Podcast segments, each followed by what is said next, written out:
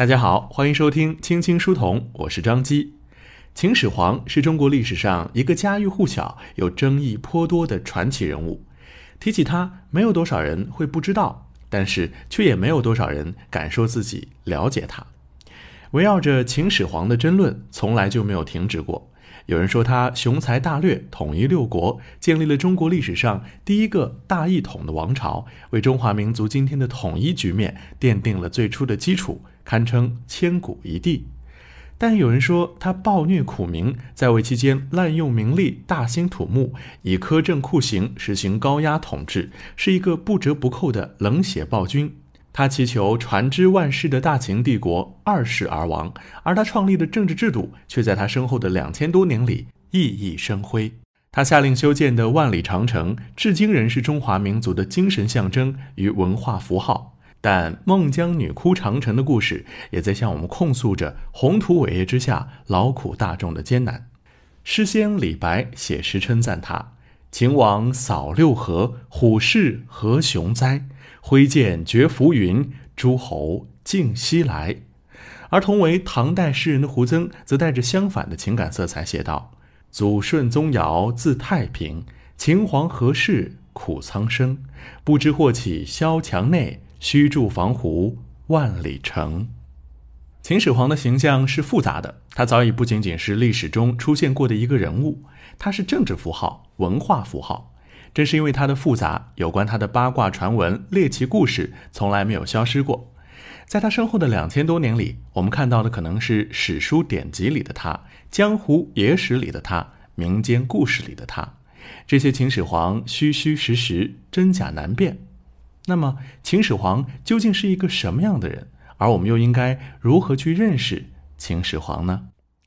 二零一九年，中信出版集团联合秦始皇帝陵博物院出品了这本关于秦始皇的历史科普书籍《邂逅秦始皇》，邀请到了中国人民大学国学院王子金教授、西北大学文化遗产学院段清波教授、秦始皇帝陵博物院考古工作部张卫星主任等专家学者，以秦始皇为中心，撰写了三十九篇历史科普文章，从三十九个角度入手，向我们全面而细致地展示了秦始皇。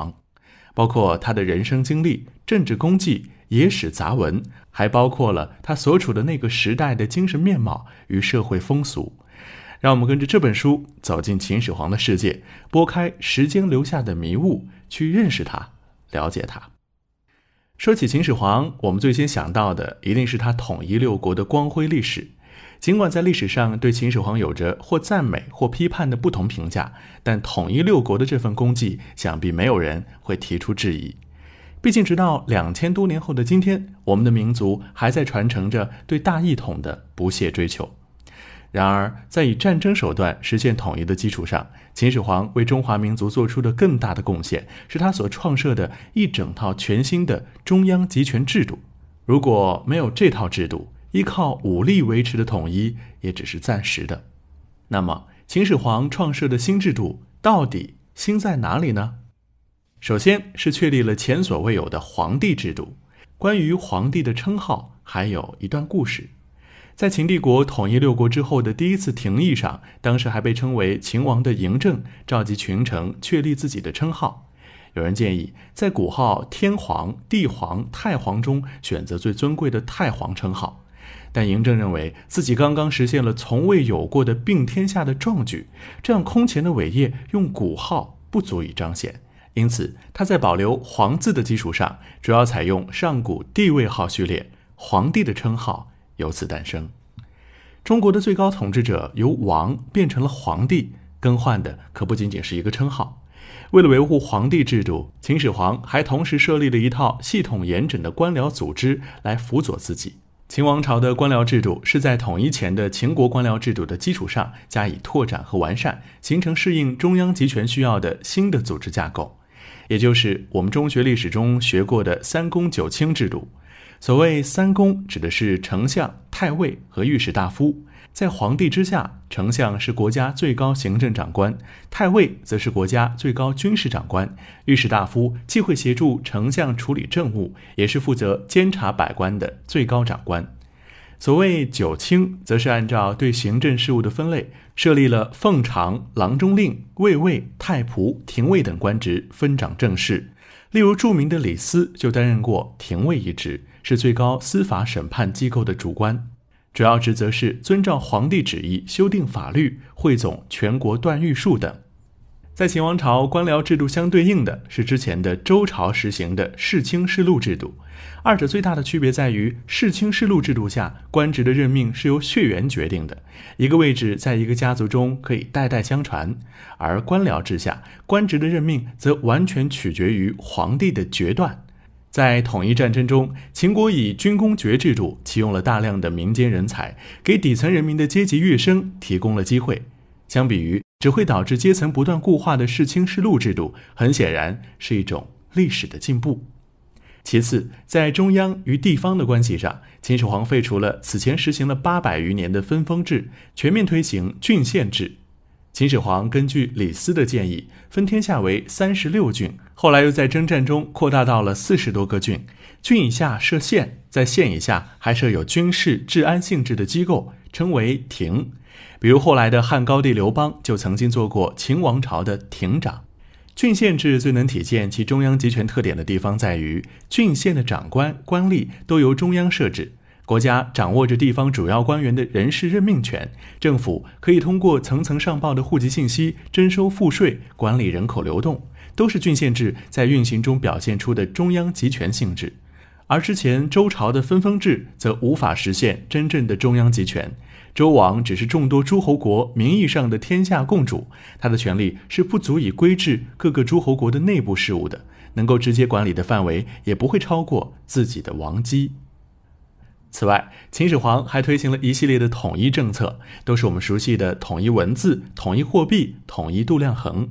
车同轨，书同文的意义绝不亚于政治上的疆域统一。这些政策让我们这个民族跨越了地理上的阻隔，在精神与文化的层面上也完成了统一，为跨区域的交流往来提供了便利，有利于国家权力的贯彻，也有利于社会群体的凝结。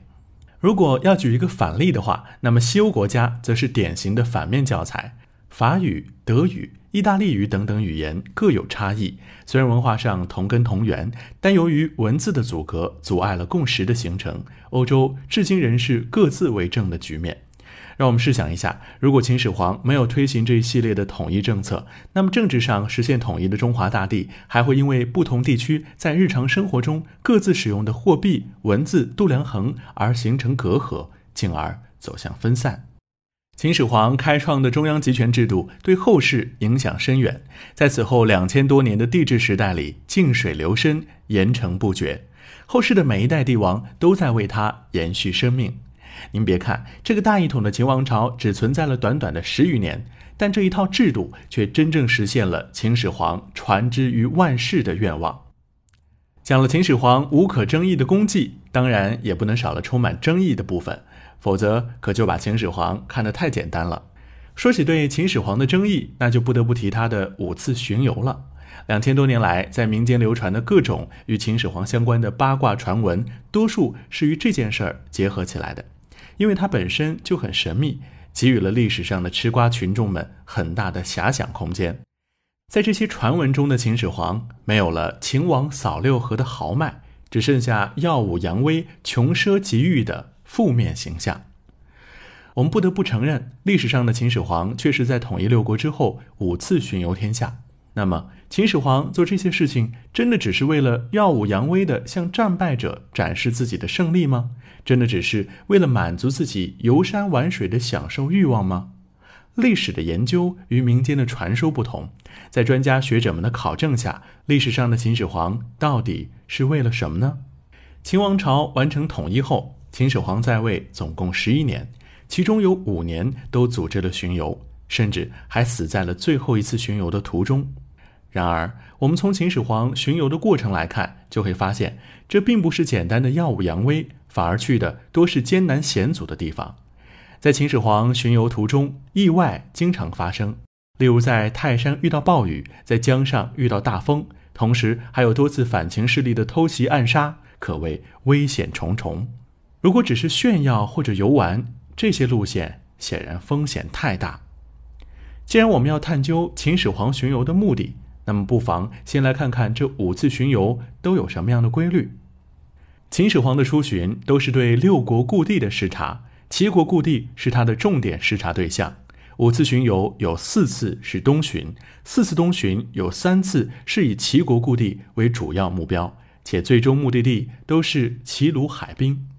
从这个视角看，我们对秦始皇的巡游就容易理解了。我们知道，齐国是六国中最后一个被灭国的，是当时最不安定的地区。加上齐国依山傍海，经济发达，是秦始皇不得不加以重视的。在秦王朝的官方文件中，秦始皇的出巡是为了东服东土，以醒族士，威服海内。在政治上，具有使新征服地区的人民在精神意义上对其臣服，以安定天下的意义。并不是单纯的对个人虚荣心和享受欲望的满足。在秦始皇以前，天子巡狩只是史书典籍里的设想。自从秦始皇将其付诸实践，对后世帝王的出巡观念和行为也产生了不小的影响。